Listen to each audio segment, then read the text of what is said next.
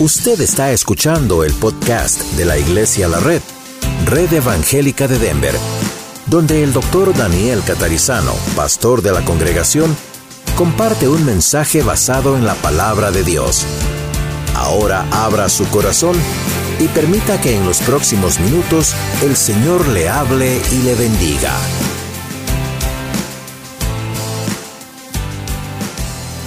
Hoy vamos a continuar nuestra serie de mensajes en Primera Pedro y esta es la segunda parte del mensaje que comenzamos la semana pasada. La semana pasada hablamos acerca de la mujer, el Señor habló a la esposa. Espero que haya hablado a todas las esposas aquí presentes, si no, el podcast está para eso en el Facebook de Iglesia La Red. Y hoy es la última parte donde habla a nosotros, los esposos. Primera Pedro capítulo 3 versículo 7. Primera Pedro 3, 7. Recordemos antes de leerlo que este texto está en el medio de varias exhortaciones en la carta de Primera Pedro, donde el Señor nos enseña cómo creyentes. Esto no es para inconversos, para gente que no conoce a Cristo. Esto es para usted y para mí que tenemos a Cristo en nuestro corazón. Esta carta es para nosotros. Y al principio se nos enseñó acerca de someternos a Dios, someternos a las autoridades puestas por Dios, someternos a nuestros empleadores y ahora se habla acerca del sometimiento mutuo del hombre y la mujer. Bueno, aquí tenemos primera Pedro 3 y hoy solamente leemos un versículo, el versículo 7. La palabra de Dios dice, vosotros maridos igualmente vivid con ellas sabiamente, dando honor a la mujer como a vaso más frágil y como a coherederas de la gracia de la vida, para que vuestras oraciones no tengan estorbo. Bueno, repito, esto es para esposos cristianos. Esta carta no está escrita para aquellos esposos que no conocen a Cristo. Para los esposos que no conocen a Cristo, toda la carta de Pedro es sencillamente un llamado al arrepentimiento y a la entrega a Jesucristo como el único que puede salvarle. Pero para todos nosotros, este mensaje del versículo 7 resume cuatro obligaciones que tenemos los esposos cristianos, yo incluido. Cuatro obligaciones que tenemos como esposos, los otros esposos cristianos. Se las menciono rápidamente y luego vamos a ir una por una. Y esto es algo que no excluye a la mujer. Ustedes van a ver que hay para ustedes aquí también y cómo hay para nosotros el mensaje. Pero en primer lugar, el esposo cristiano debe ser amigo de su esposa. En segundo lugar, debe ser considerado con su esposa. En tercer lugar, debe aprender a cooperar con su esposa. Y en cuarto lugar, el esposo cristiano debe cuidar a su esposa. Vamos a ver qué significa esto. Creo que todos nosotros conocemos los automóviles Ford, ¿verdad?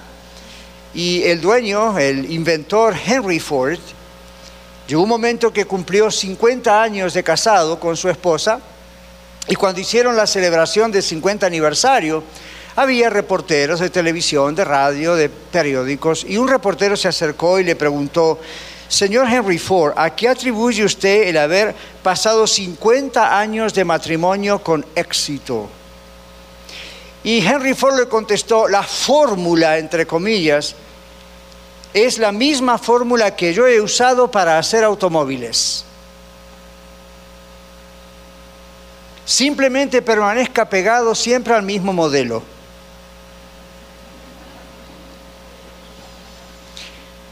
Esa es una de las claves y esto es lo que el Señor nos dice al principio. Varones, maridos, vivid, vivan con ellos sabiamente. Esta palabra vivir en el griego no es solamente la idea de estamos teniendo la misma dirección postal, vivimos en el mismo apartamento, vivimos en la misma casa, naturalmente eso está incluido, pero la palabra vivir aquí es mucho más profunda, es muy parecida a la palabra dwell en inglés. Y la idea aquí en el idioma original, que es lo que siempre tratamos de investigar, no se refiere, como digo, no solamente a tener la misma dirección postal, a compartir la misma casa o apartamento, sino sobre todas las cosas a vivir.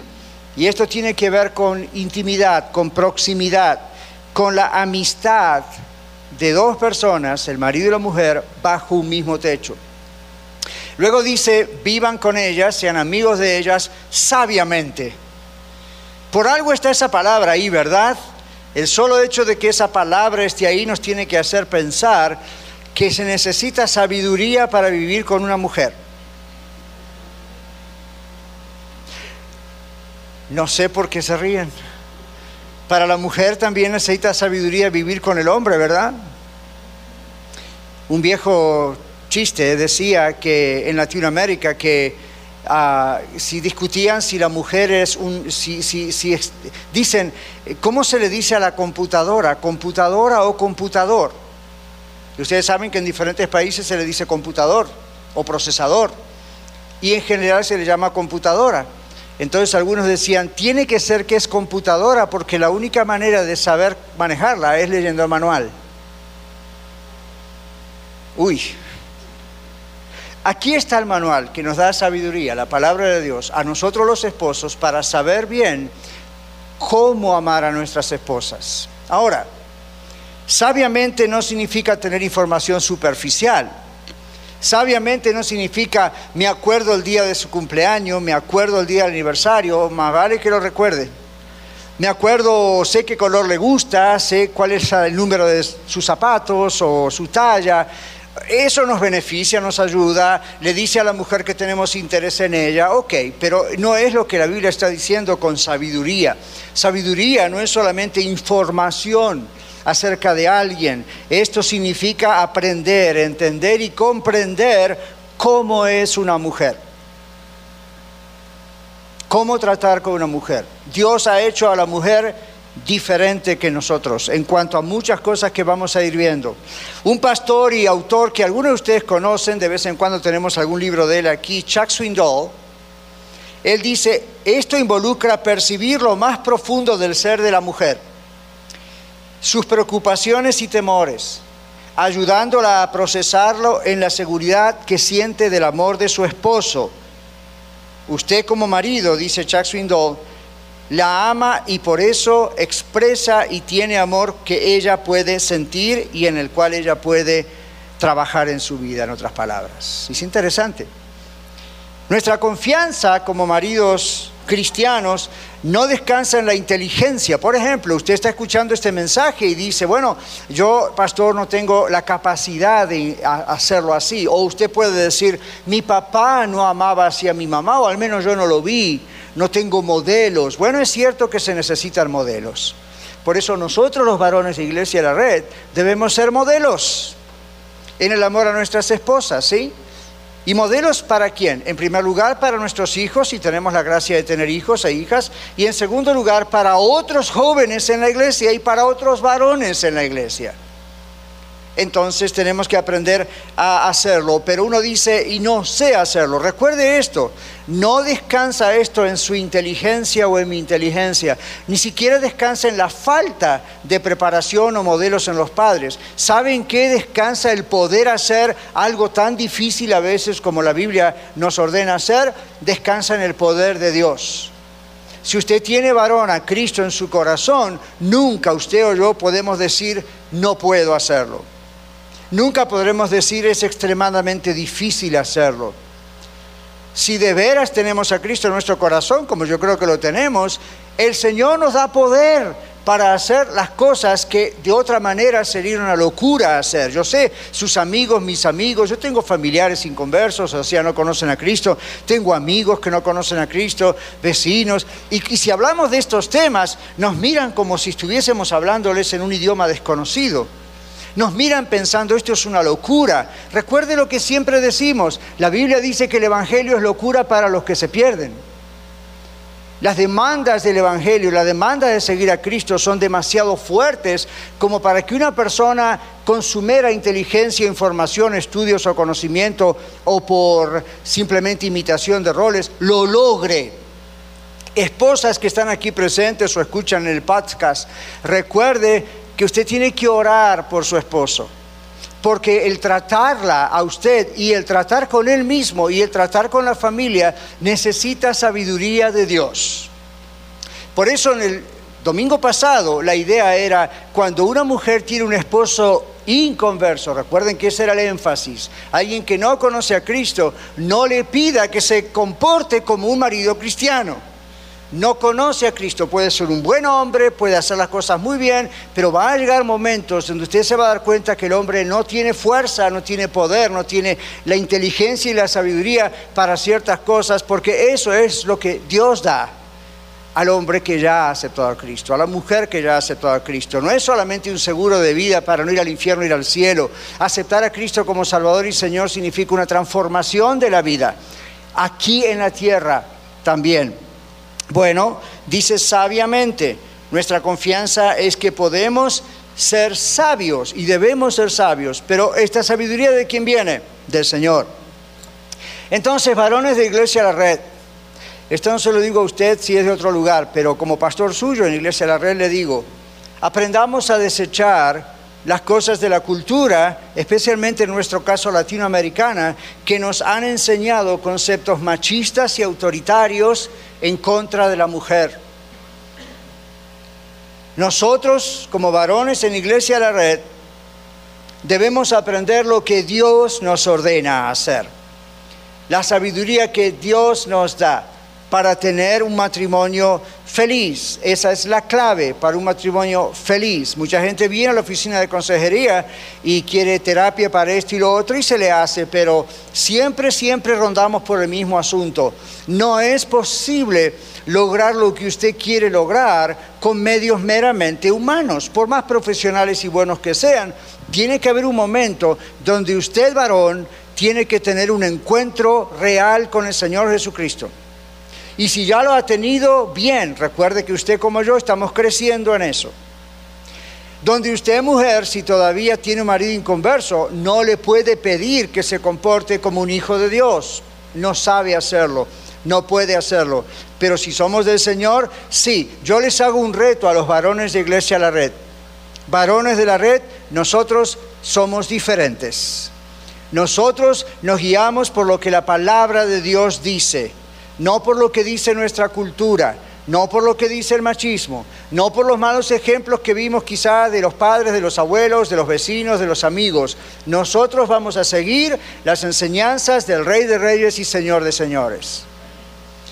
En segundo lugar, el esposo cristiano debe ser considerado con su esposa. Aquí la Biblia dice, dando honor a la mujer como un vaso más frágil.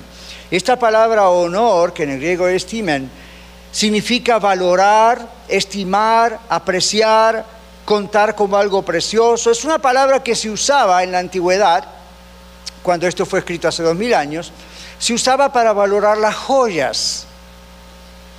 Cuando se mostraban las joyas, un joyero mostraba sus joyas, entonces había algunas joyas que eran de mucho valor, y entonces usaba esta palabra. Había otras joyas que no tenían tanto valor. Hoy pasa lo mismo, ¿verdad? Ocurre lo mismo había ciertos metales, ciertas piedras que no eran realmente preciosos, entonces no se usaba esta palabra. Esta palabra, inspirado por el Espíritu Santo, Pedro la usa para decir la mujer es ese vaso precioso y debemos estimarla como ese vaso precioso, como una joya preciosa. Es una consideración respetuosa que los varones tenemos que tener. Es un poner en un lugar especial, en un lugar de honor a la mujer.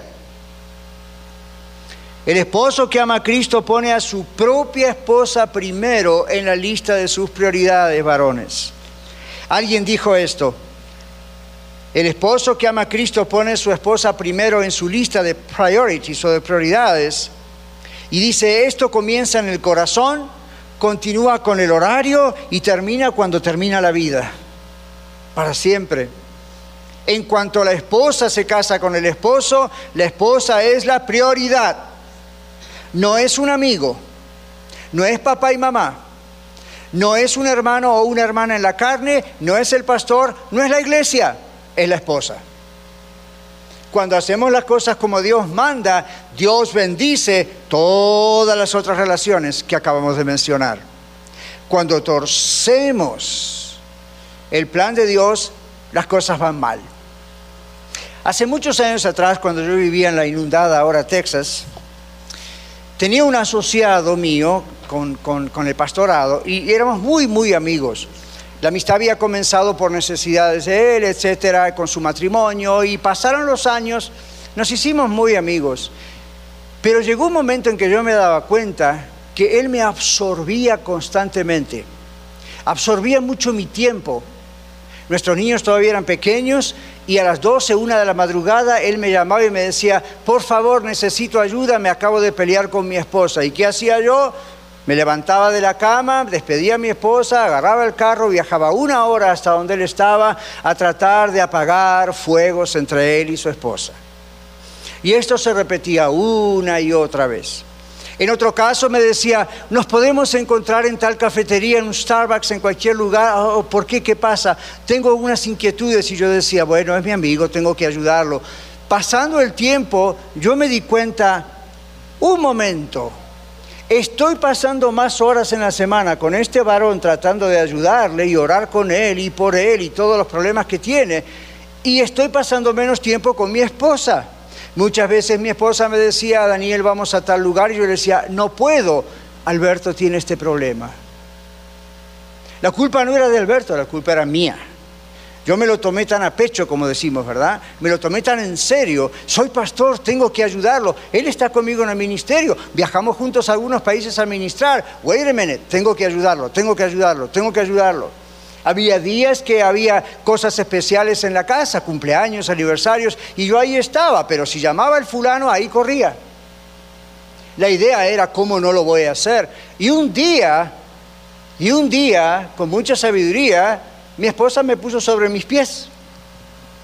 Y hablamos acerca del tema y le dije, ¿sabes qué? Tienes razón, yo también lo he estado viendo. Estoy más en ese en esa relación, aunque sea pura y limpia, pero estoy más en esa relación en el nombre del Señor que contigo. No, se acabó. Entonces hablamos con el mentado amigo, todo siguió bien, pero empezamos a decir, aquí hay que poner una distancia. La prioridad es mi esposa y lo tienes que comprender. Y tú tienes que comprender que tu prioridad es tu esposa no hables conmigo de la manera que deberías hablar con tu esposa. Hay problemas que tú debes hablar con tu esposa. Yo no puedo ser siempre el intermediario entre ustedes dos para apagar sus fuegos. Dios no me ha llamado a bombero. Vas a tener que aprender a apagar tus propios fuegos. Ya te he enseñado por cuatro años, hay que hacerlo. Bueno, lo hicimos y todas las cosas se ubicaron en su lugar. Así que varones, cuando yo les digo esto, no es teoría. Yo también tuve que aprender a poner las cosas en su lugar. Aprender a tratar con la mujer como un vaso más frágil, con honor. Ahora, la palabra vaso más frágil es muy interesante. En primer lugar, la palabra que Pedro usa para vaso es una palabra similar a la de los vasos que se usaban en el templo en la alabanza y la adoración a Dios. ¿Cuántos se acuerdan de eso? Ya en el Antiguo Testamento había utensilios, dice en español en Reina Valera. Había, había cubiertos, ¿verdad? Había silverware, había copas especialmente. Y esta palabra tiene esa relación. Esas copas eran ungidas, es decir, se las ungía y la idea es se las consagraba, se las separaba y solamente se usaban esas copas para ese uso del templo.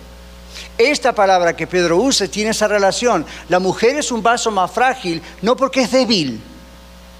La mujer es un vaso escogido y debo como varón tratarla como un vaso escogido como trataría un elemento consagrado a Dios para el uso en su templo. Luego también la idea de vaso es la idea de un container, ¿verdad? Algo que contiene algo. Y muchas veces en nuestras conferencias matrimoniales yo les digo a la gente, los varones y las mujeres ambos somos vasos. Quizá nosotros somos de plástico y ellas son de cristal.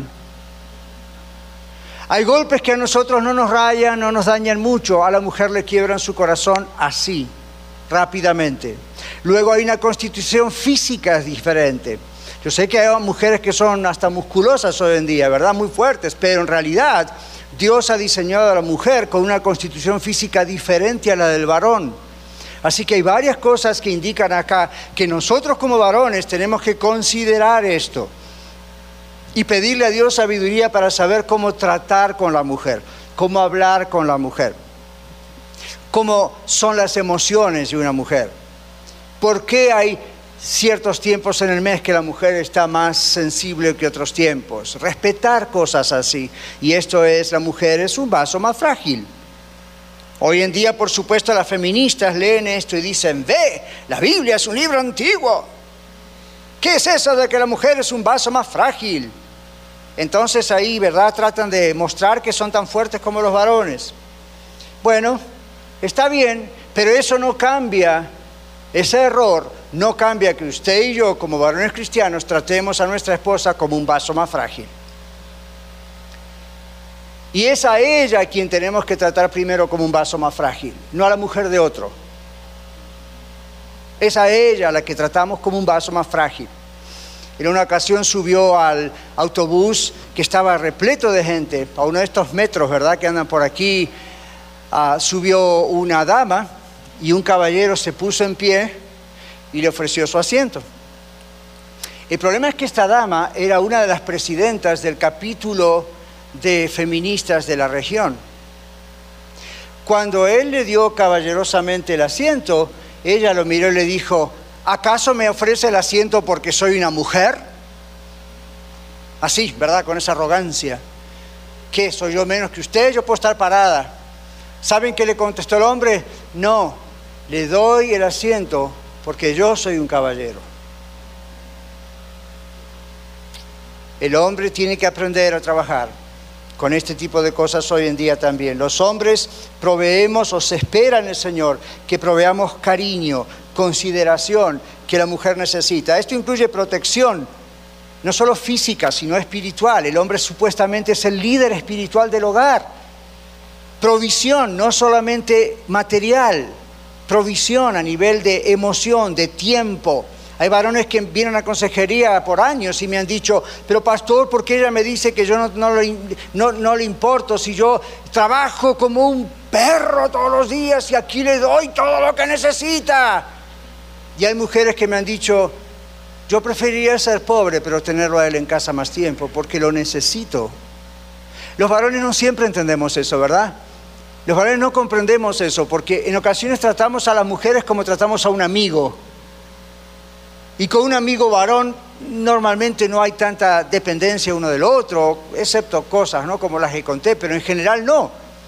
En cambio, para la mujer, el hecho de que nosotros estemos en casa, y escuche esto, aun si somos una molestia porque no puede limpiar con nosotros cerca, la mujer prefiere que el hombre ande cerca.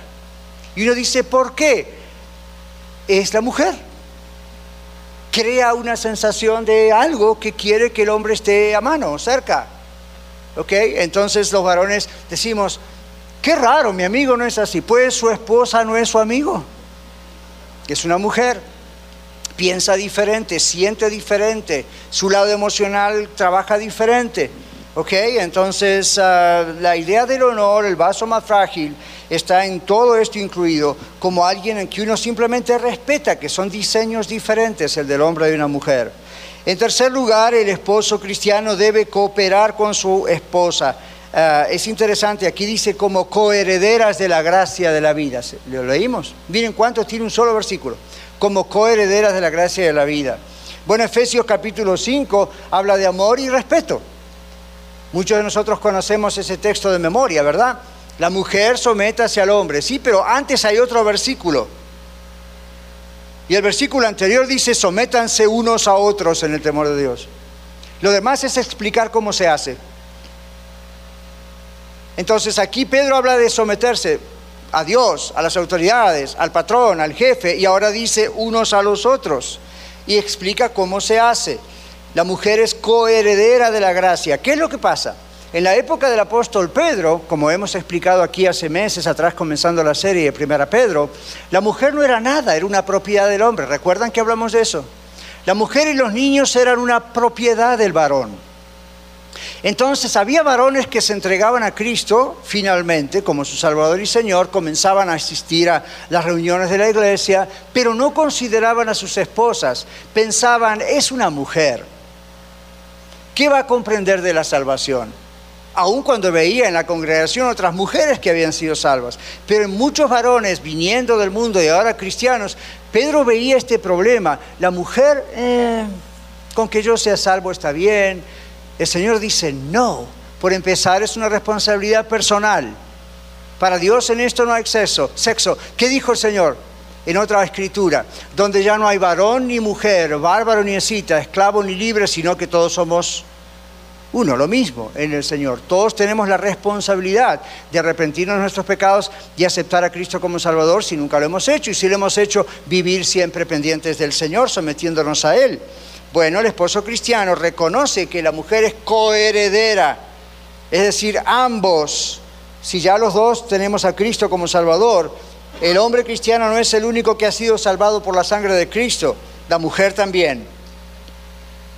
Y eso hace que nuestra idea de cómo trabajar diariamente con nuestra esposa cambie. Cambie. El, Señor Jesús fue el primero que valoró y puso la valorización de la mujer donde debía estar. Y empezó a hablar de la mujer y de los niños en términos que en la época aquella no se conocían. Era revolucionario. Para nosotros hoy no, pero dos mil años atrás hablar así de la mujer era revolucionario. Pero el Señor Jesús ha dicho eso. Bueno, aquí dice eh, en Marcos 10, 9, que el hombre y la mujer están ligados no solo por sus votos matrimoniales que hicieron frente al juez o en una iglesia en algún momento, sino que más están ligados por Cristo y a Cristo.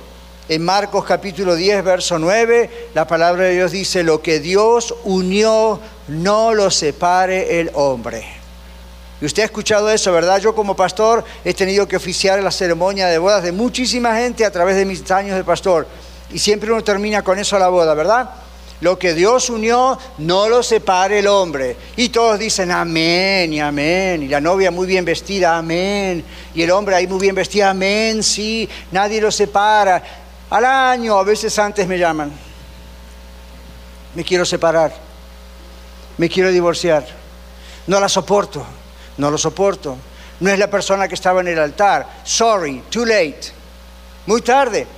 El Señor dice lo que Dios unió, no lo separa el hombre. Y usted puede decir, bueno, tal vez no lo unió Dios. Usted fue frente a Dios y le pidió a Dios su bendición, Dios unió ese matrimonio. Entonces no haga nada el hombre, especialmente, ni la mujer, para romper tal unión. Lo que hacemos cuando algo está roto es arreglarlo, no tirarlo. Entonces aquí dice lo que Dios unió, no lo separa el hombre. En último lugar, el esposo cristiano debe cuidar a su esposa. Fíjense cómo termina, ¿verdad? Es sorprendente. Debemos hacer todo esto los varones, ¿para qué? Para que las oraciones no tengan estorbo. Es curioso, usted como varón cristiano y yo también, yo no sé usted, yo lo he experimentado en mi vida cuando no he tratado bien a mi esposa o me he distanciado de ella o le he gritado. Después he orado todo piadoso, imagínense, soy pastor. Más cerca de Dios, ¿verdad? Dice. Y de pronto el Señor no respondía. Señor, ¿qué pasa que no respondes? Y venía este texto tus oraciones, Daniel, están siendo estorbadas por la sencilla razón de que me estás tratando mal a una de mis hijas. Y para la Biblia esto es contristar el Espíritu Santo de Dios que habita en ti. Cada vez que peque, no solo con la esposa, en cualquier tipo de pecado, no espere respuesta a sus oraciones. Dios no está obligado a responder a nuestras oraciones cuando contristamos su Espíritu Santo. ¿Sabía eso? Dios no tiene la obligación de responder las oraciones de un esposo que deshonra a su esposa. No, importa que tanto ese esposo conozca la Biblia, no importa que sepa predicar o enseñar, no importa cuánto dinero trae a la casa para proveer las necesidades y a lo mejor hasta le sobra. Nada puede reemplazar el honor que debe a su esposa. Dios no excusa el honor que debe a su esposa y por lo tanto Dios no va a responder a la oración de un marido desobediente al Señor. Así que si hoy estamos pensando, hace años que vengo orando por algo y no viene, pregúntese por qué puede ser. Primer checking list, varón, ¿cómo estoy tratando a mi esposa? ¿Como Dios dice y me da el poder para hacerlo? ¿O como dijo mi papá? ¿O como dijo mi abuelito? O como dijo alguien en la antigüedad y yo seguí en la tradición de eso, si lo hago como Dios dice, hay garantía de que sus oraciones van a ser respondidas en el tiempo de Dios, con las condiciones de Dios, pero van a ser respondidas. Recuerde, Dios no tiene obligación bíblicamente de responder la oración de ninguna persona, hombre o mujer, en este caso el hombre, de ninguna persona que deshonra a Dios, que deshonra a la iglesia, que deshonra su esposa, especialmente hablando en este contexto, Dios no tiene la obligación de responder esa oración. Pero como dijo alguien sobre la mujer, el Señor oirá los llantos y el sufrimiento del corazón quebrantado de una esposa, pero no responderá a la arrogancia, el egoísmo y el orgullo de un esposo cristiano desobediente a Dios. Esto no es para los no cristianos, esto es para nosotros varones, cristianos. Dios va a responder más a los llantos y a los gemidos de su esposa, de todo el dolor que le estamos produciendo. El Señor va a responder a ese corazón quebrantado si es humilde y sincero y está sufriendo y no va a responder al corazón del hombre que como un servidor puede conocer mucho de la Biblia pero no honra a su esposa. Dios no va a responder las oraciones. En primera de Timoteo, cuando se habla de los requisitos y ancianos y obispos, es decir, cualquier líder en la iglesia, comenzando por los pastores, la Biblia no habla ahí, en este caso en particular, de condiciones de conocimiento teológico. Eso tiene otras partes. En ese contexto de 1 Timoteo, requisitos de ancianos y obispos, dice que el varón debe tener su casa en orden para poder tener la iglesia en orden. Imagínense, si esto nos toca a nosotros como líderes, ¿cuánto no cree usted que tocará a todos? Bueno, ¿cuál es nuestra conclusión? Maridos, amad a vuestras mujeres, así como Cristo amó a la iglesia y se entregó a sí mismo por ella para santificarla en el lavamiento de la palabra por el Espíritu, a fin de presentársela a sí mismo una iglesia gloriosa, sin mancha ni arruga ni cosa semejante. Eso es Efesios capítulo 5. Cualquier marido verdaderamente seguidor de Cristo, cristiano, tiene poder para lograrlo. Usted, mi hermano cristiano, como yo, tenemos poder para lograrlo. Yo lo comprobé en mi vida. Me rendí realmente al Señor, rendí esa área de mi vida al Señor y el Señor cambió mi mente, cambió mi corazón, cambió mi actitud, cambió mi forma de hablar. No lo pude hacer yo, aún siendo un consejero profesional. Dios lo hizo dentro mío. Yo estoy aquí para darle testimonio de lo que Dios hizo en mi vida como marido era muy horrible para mí, muchos años atrás. Salir de mi país, de aquí, ¿verdad? O salir de donde sea, o ir a una reunión, una conferencia, a hablar del matrimonio y dejar a mi esposa llorando en casa. Ustedes no se imaginan lo que significaba ese viaje. Era larguísimo, ya sea en carro o en avión, era larguísimo ese viaje. Diciendo, ¿y qué tal si el Señor viene antes que yo pueda volver a casa? ¿Y qué tal si yo me muero o ella se muere antes de que pueda volver a casa? ¿Cómo voy a enfrentar, qué cara voy a poner delante del Señor? Y vez tras vez tras vez, siendo claro, muy joven todavía, pero no era excusa la juventud. Y tenía que presentarme y hablar a los esposos y a las esposas como si yo fuera una autoridad moral. Era una autoridad espiritual, pero la moralidad la había dejado en el tacho de la basura y me dolía en el corazón. ¿Saben lo que más me dolía en el corazón? Cuando yo veía que oraba al final o en el medio y los maridos y las esposas lloraban y se reconciliaban y pasaban al frente, perdóname, y hacían votos de renovación. Y yo decía, Señor, ¿cómo puedes usar a este miserable hombre que dejó a su esposa llorando y tú lo usas para bendecir a estas personas? Yo creo que ese fue mi peor castigo porque por un lado el Señor mostraba su poder a pesar de este instrumento. Y al mismo tiempo Dios me dice, don't play with this, no juegues con esto, hay un límite. Y cuando me dio bastante susto, dije, basta. Y el Señor cambió mi actitud. Y hoy en día puedo estar frente a ustedes diciéndole, mi matrimonio nunca va a ser perfecto, el suyo tampoco, pero Dios me fue enseñando cómo ser un verdadero hombre. Y yo me di cuenta que para ser un verdadero hombre que sigue a Cristo, no debo gritarle a mi esposa, no debo tocarla, golpearla. Nunca lo hice, pero vaya de mí que lo llegue a hacer.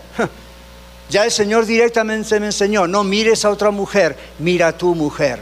Toma agua de tu misma cisterna, como dice, hablando del matrimonio del Antiguo Testamento. Fíjate en ella, obsérvala a ella. La quieres ver mejor, no está mejor porque es tu culpa. Tú puedes ayudarla y va, va, va, va. ¿Se acuerdan? Predicador, predícate a ti mismo. Ya. Así que si yo lo pude hacer, usted lo puede hacer, varón. Y si usted tiene a Cristo en su corazón y usted todavía no puede, ¿sabe lo que tiene que hacer hoy? No haga una cita de consejería por un tiempo. Póngase en sus rodillas y arrepiéntase. y pídale al Señor perdón. Porque con sus propias fuerzas usted está tratando de ganar ese matrimonio. Dios le dice, hijo, yo te conozco, eres mío, yo te salvé, yo te voy a dar las fuerzas. Lo único que el Señor necesita es que usted se rinda. Y si usted está aquí y no conoce a Cristo como Salvador, sea hombre, sea mujer, este es el día de salvación. Hoy. Muchas gracias por escuchar el mensaje de hoy. Si tiene alguna pregunta en cuanto a su relación personal con el Señor Jesucristo o está buscando unirse a la familia de la Iglesia La Red, por favor no duden en contactarse con nosotros.